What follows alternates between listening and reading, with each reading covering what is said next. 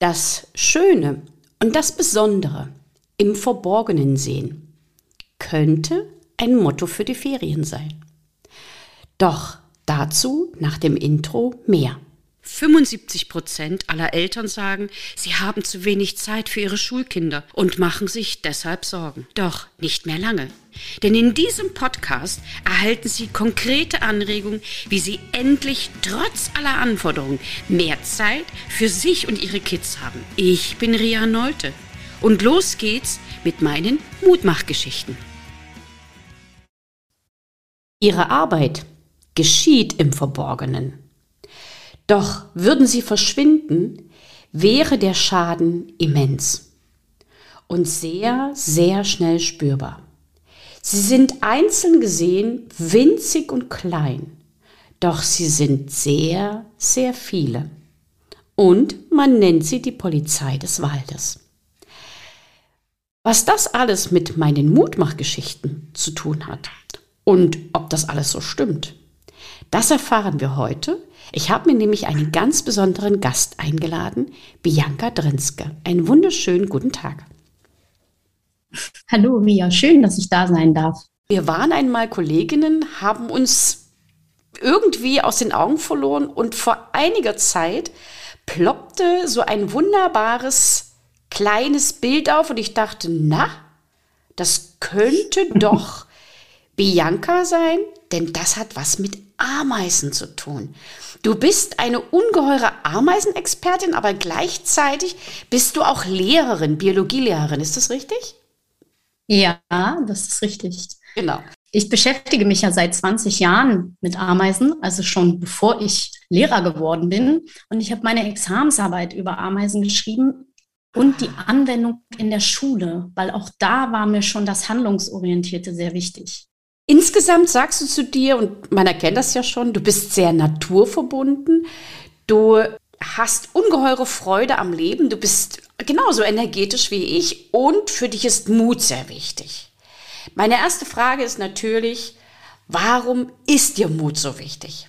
Ja, Mut begleitet mich eigentlich schon ähm, seit Anbeginn meines Lebens. Ich habe eine große Schwester, die immer die guten Noten nach Hause gebracht hat. Das Zimmer war immer aufgeräumt und ich war das Mädchen, was nicht mit Puppen spielen wollte, aber eher auf Bäume geklettert ist. Mein Bruder hatte die Monopolstellung und ich musste da schon lernen, ähm, um drei Ecken zu denken, um an mein Ziel zu kommen. Und somit habe ich mir das einfach zur Devise gemacht. Wenn du dein Ziel kennst, dann kennst du auch deinen Weg. Und da verbinden sich die Ameisen und Schule so ein Stück weit, weil ich habe keine Gymnasialempfehlung bekommen und habe aber trotzdem gesagt, ich mache Abitur. Ich habe das Abitur dann in der Tasche gehabt und habe gesagt, ich möchte Lehrer werden. Ich möchte diese Freude anderen Menschen weitergeben und auf der anderen Seite auch denen diese Grenzenlosigkeit, also dass man sich nicht einengen lässt, das wollte ich denen weitergeben. Und auch das war nicht ganz einfach, ein Sportstudium abzuschließen mit, ja, ich sag mal, nicht der idealen Sportlerfigur. Aber jetzt lebe ich das Schülern vor und zeige denen, dass sie an sich glauben sollen. Und dann finden sie einen Weg. Und der ist nicht immer der geradlinige. Das zählt aber am Ende nicht. Bin ich an meinem Ziel angekommen, fragt keiner, wie viel Abzweigungen ich genommen habe, wie oft ich umdrehen musste, wie oft ich hingefallen bin. Und diese Zuversicht versuche ich den Kindern mitzugeben. Und was hat das jetzt mit Ameisen zu tun? Ich habe vor 20 Jahren diese Leidenschaft für mich entdeckt, fühle mich wie Alice im Wunderland und finde es total wichtig, dass wir unsere Natur erhalten. Ich möchte aber da auch mit der Freude vorangehen, nicht mit dem erhobenen Zeigefinger, sondern die Faszination und das, was ich so spannend finde an Ameisen, den anderen zu zeigen, dass die eine gewisse Wertschätzung sehen, die Ameise mal aus einem anderen Blickwinkel sehen und sagen so, oh, ich nehme die mal raus aus dieser ekligen Schublade und pack die in dieses, boah, da ist ja Action, da ist Spannung, da ist Leidenschaft, sodass sie einfach sagen, okay, das muss ich erhalten, das sollen doch auch noch mein Nachbar, meine Generation nach mir erleben dürfen. Und das verbinde ich in Kombination jetzt äh, und teile halt diese ganze Faszination mit den Menschen, die es hören wollen. Ich will es auf jeden Fall hören. Ich glaube, deine Geschichte ist auch etwas, was sehr bemerkenswert ist, weil du tust genau das und du lebst genau das, was viele Leute glauben, dass es nicht funktioniert. Und wie oft sagen wir, der hat Gymnasialempfehlung, der geht dann aufs Gymnasium, der hat es nicht, der bleibt da. Der wird mal studieren, der wird das und der kann das nicht und der kann das nicht. Es gibt ja so extreme äh, Situationen oder extreme Persönlichkeiten, die haben weder Hände noch Füße, leben ihr Leben und machen Fallschirmspringen und tauchen und alles Mögliche. Die setzen sich kein Limit. Und dieses Nicht-Limit setzen und auch völlig außerhalb der Box zu leben, ist eine wahnsinnig wichtige Sache, die wir den Kindern vorleben dürfen, vorleben können. Da machst du, glaube ich, richtig dolle Mut. Und ich möchte gerne nochmal auf die Sache zurückkommen mit dem nicht im Schubladen denken. Du hast das schon so ein bisschen geäußert. Was bedeutet das für dich ganz konkret, nicht in Schubladen zu denken? Das heißt, erstmal offen zu sein für das Ende. Das ist für mich nämlich eigentlich der Inbegriff von mutig sein, dass ich etwas beginne, etwas tue oder etwas sage, ohne dass ich weiß, wie das Endergebnis ist. Dass ich sogar vielleicht schon weiß, der Gegenüber wird das nicht unbedingt gerne hören. Und es dennoch zu sagen, wir leben in Schubladendenken. Das ist das, was uns strukturiert, womit wir uns das Leben einfacher machen. Niemand ist frei davon. Aber dessen sich bewusst zu sein und zu sagen, ich stecke keinen in eine Schublade und da wird er immer drin verhaftet zu sein. Und das meine ich mit offen, wieder einen anderen Blickwinkel einnehmen zu können und zu sagen, oh, ich lerne hier etwas kennen von einer Seite, die ich vorher nicht gesehen habe. Damit auch ein Stück weit so weit offen zu sein, sich selber zu revidieren und zu sagen, das habe ich vorher anders gedacht und habe jetzt eine neue Erkenntnis gewonnen. Und mit dieser Offenheit, das hat natürlich auch ganz viel damit zu tun mit Wertschätzung und mit, ja, ich sehe vielleicht mit mehr, mit liebevolleren Augen. Nur dann kann ich das auch entdecken. Und deswegen ist so eine Schublade auf der einen Seite eine Hilfe und auf der anderen Seite ein Fluch. Das hast du sehr gut formuliert. Man sollte also auf der einen Seite eine Schublade öffnen, um erst einmal etwas hinein setzen zu können, damit man ungefähr weiß, wo man es verorten kann. Aber dann sollte man die Schublade bitte offen lassen, weil es gibt viele, viele andere Möglichkeiten, das ebenfalls zu verorten. In welchem Zusammenhang siehst du das jetzt mit den Ameisen? Was können wir mit oder von den Ameisen lernen? Ich versuche nochmal diese, diese Gegenpole zu skizzieren. Die eine Seite sagt, ich möchte die Ameise nicht in meinem Garten haben. Die stört mich die buddelt mir da die Erde um, die geht an meine Pflanzen ran. Da ist es sozusagen ein Störenfried.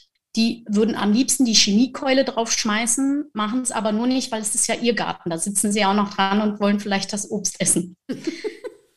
Andere Kehrseite ist vielleicht jetzt ich mit meinem Extrem, die fast ähm, völlig ameisenverliebt auf alles guckt und eigentlich nur das Schöne in den Dingen sieht. Ja, Ameisen sind enorm wichtig für unser Ökosystem. Auf der anderen Seite können wir auch Dinge an Ameisen entdecken, die vielleicht nicht ganz so schön sind, weil immer die lieben Netten sind sie auch nicht. Aber einen Mittelweg zu finden, das ist ja immer so, wie man so schön sagt, das goldene Maß. Ja? Und jetzt ist halt die Frage, was können wir von ihnen lernen? Verantwortung und Rücksichtsnahme. Ich finde, das ist immer auch die Frage, wer mich fragt. Und bei dir kommt jetzt das einfach auch mit Mut machen, finde ich. Das ist das, was Ameisen uns vorleben. Sie nehmen eine Verantwortung wahr, nämlich ihre Rolle im Ökosystem, die für uns ja auch als Menschen immens wichtig ist. Sonst hätten wir Schädlinge ohne Ende. Die Welt würde stinken, weil sie nichts mehr von verstorbenen Tieren verwerten. Wir hätten sozusagen Biomüll direkt unter der Nase und Rücksichtsnahme in der Hinsicht, dass sie, ja, sie nehmen sich die Dinge, die sie brauchen, die sie zum Leben brauchen. Nicht aus einer Gier heraus oder weil sie einfach Spaß daran haben, irgendwas zu zerstören. Und das finde ich, wenn, wenn ich das mal so generalisiere, sehr philosophisch gesehen, finde ich, können wir viel, viel mehr von Ameisen lernen. Also die haben auch kein Problem, um Hilfe zu bitten. Das ist ja auch etwas, was wir so ein Stück weit verlernt haben, um Hilfe zu bitten, heißt ja auf der anderen Seite, ich provoziere das jetzt mal, ich habe verloren, weil ich es alleine nicht schaffe. Und die Ameise alleine zählt gar nichts. Das hast du in diesem Intro sehr schön gesagt. Sie ist teilweise winzig klein. Und der Biologe sagt, eine einzelne Ameise ist völlig irrelevant. Die schafft nichts im Ökosystem, nur die Gemeinschaft kann überhaupt diese immensen Leistungen vollbringen. Und sogar der Evolutionsbiologe sagt, nur auf diese Gemeinschaft setzt auch Evolution an wieder einen Gemeinschaftsgedanken mehr einzubringen, ist, glaube ich, auch etwas, was uns in dieser Ellbogengesellschaft vielleicht ganz gut tun würde, mal zu überdenken. Da fällt mir ein ganz, ganz toller Satz von Harari ein aus seinem Buch Eine kurze Geschichte der Menschheit. Er schreibt, wir erkennen einfach nicht, welche Kraft und welche Bedeutung Lebewesen um uns herum haben. Wir Menschen haben uns zu Göttern erhoben, bestimmen über alle anderen Lebewesen und degradieren sie zu Sklaven unserer Wünsche. Dabei können wir so unwahrscheinlich viel von der Natur, den Pflanzen und Tieren lernen. So wie du das jetzt gerade formuliert hast, auch von den Ameisen. Und ich habe mich natürlich ein bisschen vorbereitet und habe gerade vor einiger Zeit wieder festgestellt, dass ich im Wald einen Ameisenhaufen gesehen habe. Und dann habe ich an dich gedacht und ich habe mich gefreut. Gleichzeitig fiel mir aber auf, dass ich das in letzter Zeit gar nicht mehr so häufig gesehen habe. Wie sieht es eigentlich aus mit dem Lebensraum der Ameisen und mit den Veränderungen, die vielleicht auch durch den Klimawandel vorangetrieben worden sind? Kannst du da was dazu sagen? Auch der Klimawandel ist natürlich an den Ameisen nicht vorbeigegangen. Das macht sich bemerkbar einfach in der Biodiversität. Das heißt, die Anzahl, wir haben hier in Deutschland ungefähr 320 verschiedene Ameisenarten. Echt? Weltweit, ja, okay. weltweit sind es über 15.000 verschiedene Ameisenarten. Und nur mal um so eine nächste Zahl zu sagen, auf einen Mensch kommen etwa 1,2 Millionen Ameisen. Eigentlich sind sie die heimlichen Weltherrscher. Oi, okay. Ja, also wir bilden uns, glaube ich, als Menschen relativ viel ein, aber es ist halt eine Einbildung. Also 1,2 Millionen Ameisen auf einen Menschen finde ich schon unglaublich. Wenn wir überlegen, dass so eine Ameise im Schnitt drei Gramm wiegt, kriegt die Gesamtheit aller Ameisen mehr Kilos auf die Waage als die Gesamtheit aller Menschen. Das sind dann so Bäm. Ja, ja. Das zeigt dann einfach auch immer, wie wichtig sie sind und wie passend auch deine Beschreibung im Intro war, wenn sie weg wären, würden wir sehr, sehr schnell merken, dass was fehlt. Die sind ein kleines Rädchen in diesem Ur, also ne, man muss sich vorstellen, wir haben lauter Rädchen in so einer feinen Uhr. Nehmen wir dieses kleine Rädchen raus, funktioniert die Uhr nicht mehr. Unser ganzes Ökosystem würde zusammenbrechen. Und da können wir bei Waldrameisen ein schönes Beispiel bringen weil Waltermeisen auch Samen eintragen. Die fressen Samen, das gehört also ein bisschen, die sind so Gemischköstler, nicht nur, äh, dass sie andere Insekten fressen. Und es gibt in äh, etwa 3000 Pflanzenarten, die auf diese Verbreitung hauptsächlich setzen, dass Ameisen Aha. Samen eintragen und hier und da mal einen Samen fallen lassen und dann sozusagen ist die Pflanze an einer anderen Stelle schon angesiedelt. Das sind unglaubliche Zahlen, die dort mal gemessen wurden. Sind natürlich alles Wissenschaftler, die das gemessen haben, nicht ich selber, aber ich gebe das mal so weiter. Eine einzige Waltermeisenkolonie haben sie gemessen, hat in einem Jahr 36.000 Samen transportiert. Und das über unglaubliche Strecken. Und das habe ich jetzt mal umgerechnet. Wir nehmen den Bezug, wir sind ein Mensch. Ja, ich lebe ja in Berlin, deswegen nehme ich gerne Berlin. Wären wir ähm, so groß wie eine Ameise, dann würden wir den Samen 32 Kilometer lang tragen. Das ist also einmal quer durch Berlin. Und das aufgrund einer Anpassung, die die Pflanze für die Ameisen extra gemacht hat nämlich einen kleinen Tragehenkel am Samen. Somit ist das viel einfacher. Das ist doch der Clou. Ja, wo ich einfach sage, das ist Anpassung, also ne, man nennt das tatsächlich Koevolution. Okay. Und in dem Sinne, diese Verantwortung übernimmt die Ameise und sagt, ich sorge dafür, dass diese wichtigen Pflanzen verbreitet werden. Okay. Es gäbe bestimmte Schmetterlinge nicht, weil die in den Nestern von Waldameisen ähm, ihre Babystube sozusagen haben. Und ich könnte noch zigtausend andere Beispiele nennen. Aber das mit dem Henkel finde ich total gut. Die Natur sagt, liebe ja. Ameise, organisier das mal und damit du das gut kannst, dann baue ich hier einen Henkel dran. Richtig. ja, das sind, das sind, viele, das sind viele Dinge, wo wir eben wieder meinen, der Mensch hätte es erfunden, aber selbst die Samenbank, ja, eine hochmoderne Technik, haben Ameisen erfunden weil das ist vielleicht jetzt mal so eine, ähm, eine fachliche Sache, die man an, in den Basics immer gut bringen kann. Wenn wir uns so einen Ameisenstaat angucken, dann sehen wir in der Regel eigentlich nur Weibchen. Das sind alles Frauen. Das ist ein reiner Frauenstaat. Nur in der Phase, wo sie sich fortpflanzen, findet man Männchen. Und einmal im Jahr, hier in unseren Breiten, gibt es einen Hochzeitsflug, wo die sich dann paaren. Das Männchen stirbt, und das Weibchen, was dann die gekrönte Königin ist sozusagen, zieht ihren Staat auf. Wie macht sie das, wenn sie nur einmal ein Männchen gesehen hat? Ganz raffiniert. Sie speichert die Samen. Wie geht das denn jetzt schon wieder?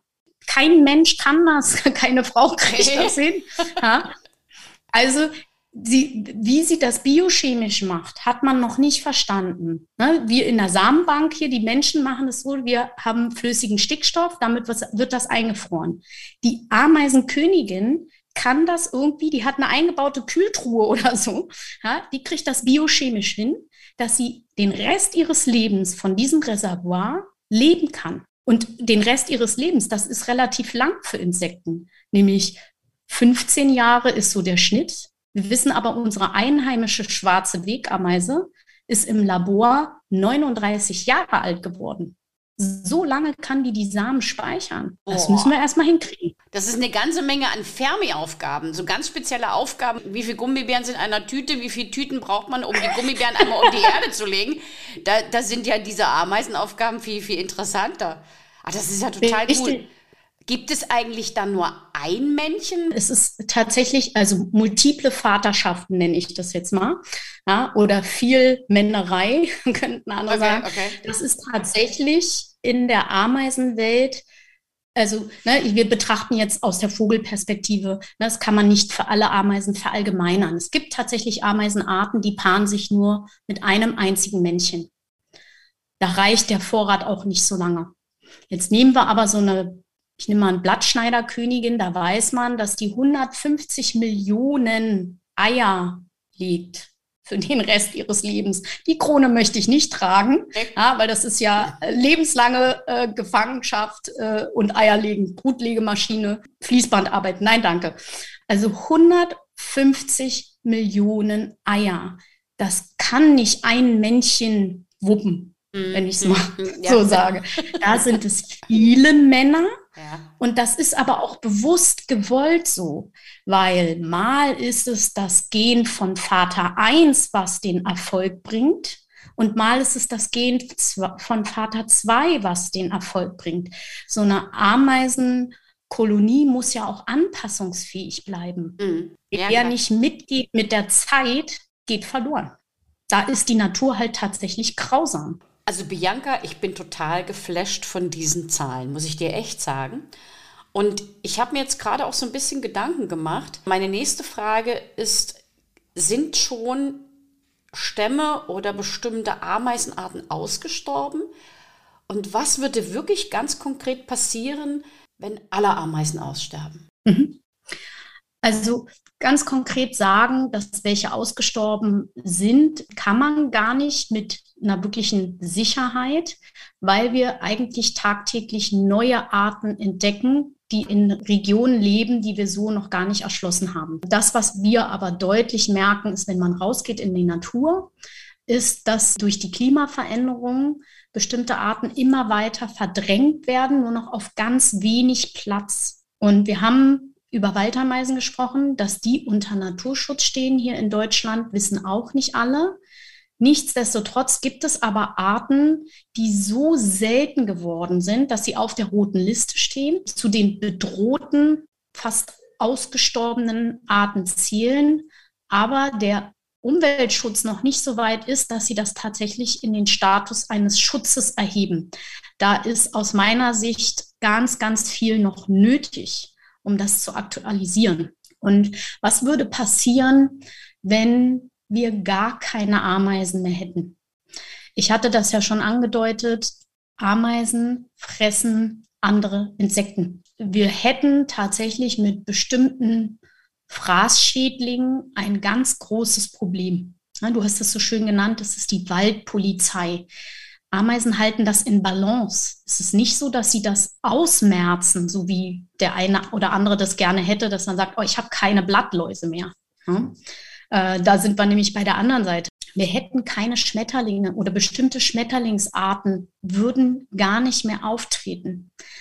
Die Bodendurchlüftung würde so massiv abnehmen, dass der Boden mehr in einen sauren, vergehrenden Zustand übergeht, sodass wir also massiv Probleme hätten mit der Landwirtschaft. Genauso ist es natürlich auch, dass Ameisen zur Bodenaufwertung beitragen. Sie leben ja da drin. Sie koten dort ein in den Boden. Sie sterben dort und geben dem Boden somit wieder Nährstoffe zurück. Das ist ein Kreislauf. Ich kann nicht sagen, dass ich das eine haben will, nämlich den Vorteil, den die Ameise fürs Ökosystem hat. Aber ich möchte sie nicht in meinem Garten haben. Ich habe mir jetzt so überlegt, wenn ich bei dir im Unterricht sitzen würde, das würde mir unwahrscheinlich Spaß machen, dir zuzuhören. Wie verbindest du jetzt eigentlich dein Hobby mit deinem Dasein als Pädagogin oder als Lehrerin? Versuch uns mal mitzunehmen und zu erklären, wie du das alles miteinander kombinierst und welche Möglichkeiten du siehst, da weiterzutragen und weiter zu helfen. Das eine ist natürlich, die Kinder kommen gar nicht drum rum, dass sie von meiner Leidenschaft natürlich immer wieder hören. Mal diese blumige Erzählweise, das genießen die Kinder natürlich auch in anderen Bereichen. Ich mache unheimlich gerne viele Experimente. Ich liebe es, kommunikativ oder auch als Lehrer, als Entwicklungsbegleiter dabei zu sein.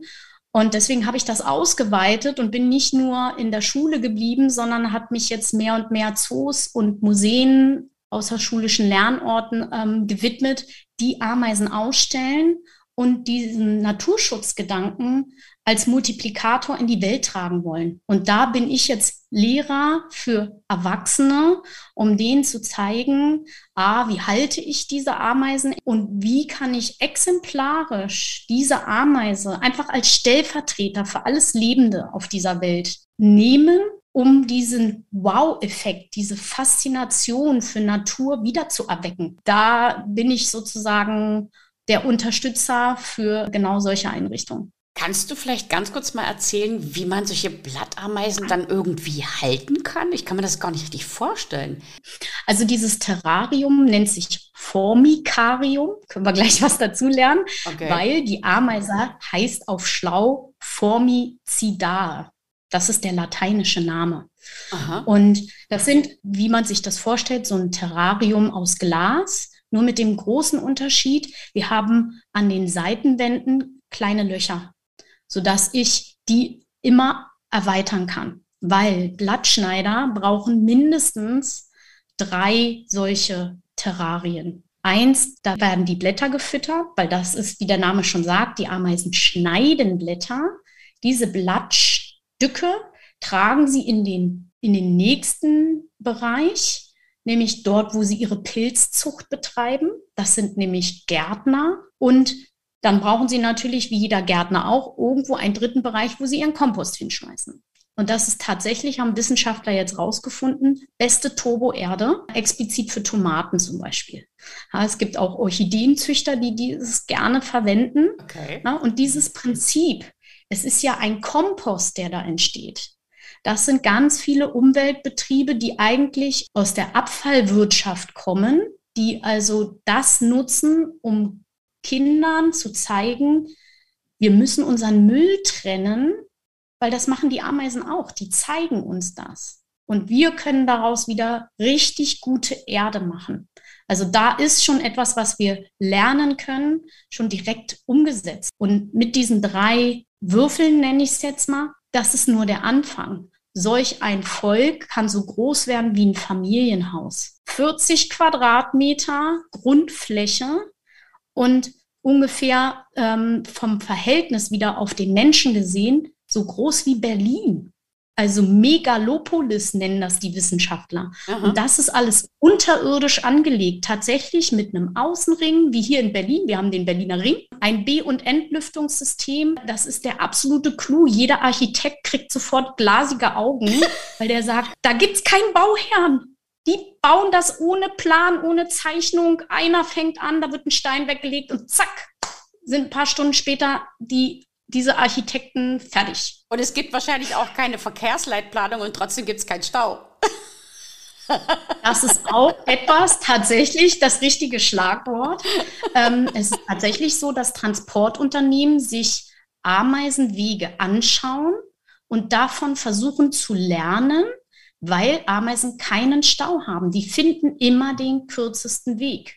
Und da gibt es tatsächlich künstliche Intelligenzen, die schon dafür genutzt werden, die gespeist wurden mit diesen ganzen Daten, die aus Beobachtungen von Ameisenstraßen äh, basieren, damit ein Verkehrsleitsystem wirklich zu entwickeln. Und da merkt man also auch wieder, wir müssen einfach nur hinschauen. Die Natur gibt uns so viele Hinweise im positiven Sinne tatsächlich. Das ist richtig. Liebe Bianca, kannst du uns vielleicht verraten, wo Kinder hier in der Umgebung oder auch Biologielehrer oder Schulen sich derartige Dinge anschauen könnten? Wo gibt es solche Orte, wo man sich das anschauen kann, was du da mit organisiert hast? Hier in Berlin gibt es leider nichts, aber ich habe ja das Thema Ameisen gewählt, weil man Ameisen an jeder Ecke findet.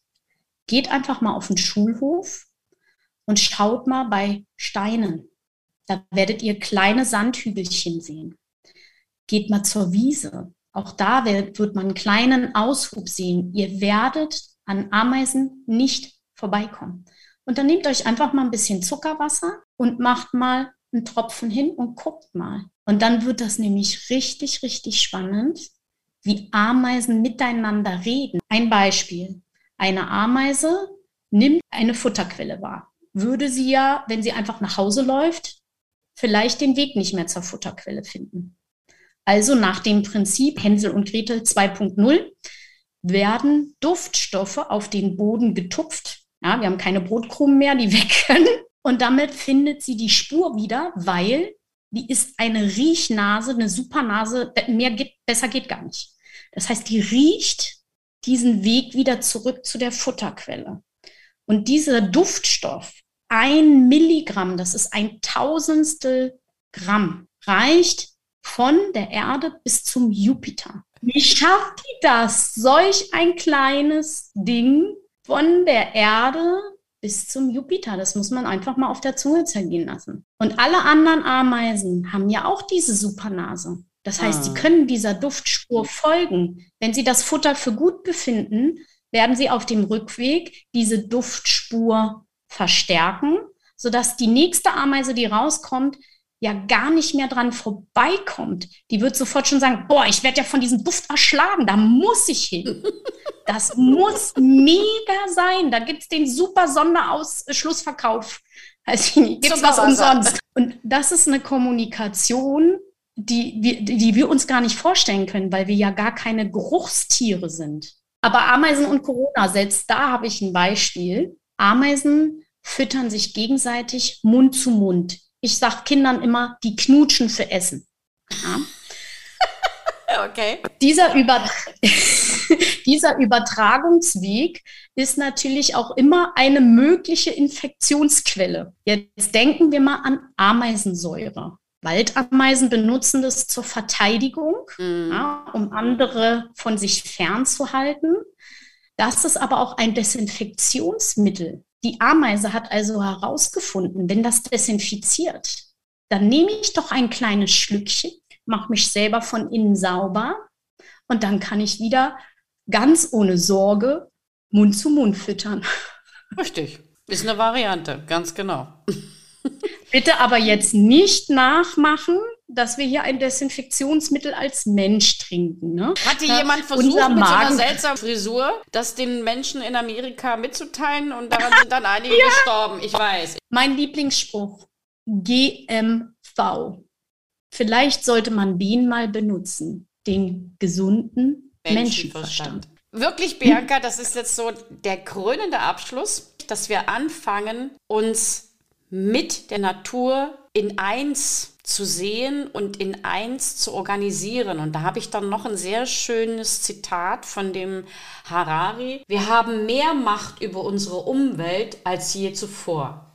Aber wir haben noch immer keine Ahnung, was wir mit dieser anfangen sollen. Und das stimmt nachdenklich. Vielmehr, auch wenn wir den Sinn noch nicht erkennen, so sind Beobachten, lernen, hinterfragen, akzeptieren und wertschätzen. Nicht nur anderer Menschen, sondern auch des Lebens insgesamt. Unsere größte Kraft in dieser Zeit. Janka, ich danke das, dir ganz herzlich. Das ist wunderschön. Darf ich noch ein Zitat draufsetzen? Nämlich Bitte. mein eigenes. Jawohl, mach das. Weil das passt so gut dazu. Um die Welt der Ameisen zu verstehen, bedarf es mehr als nur ein Menschenleben um ihrer Faszination zu erliegen, nur einen Augenblick. Und das war sie schon wieder, die extra Portion Mutmachgeschichten. Und wie immer, ich freue mich auf Ihre Rückmeldung an podcastrino.trianolte.de. Als kleines Dankeschön für Sie und Ihre Treue erhalten Sie ein kostenloses 15-minütiges Beratungsgespräch mit mir. Bis zum nächsten Mal. Herzlich, Ihre Ria Nolte, bekannt als Rino Mutmacherin.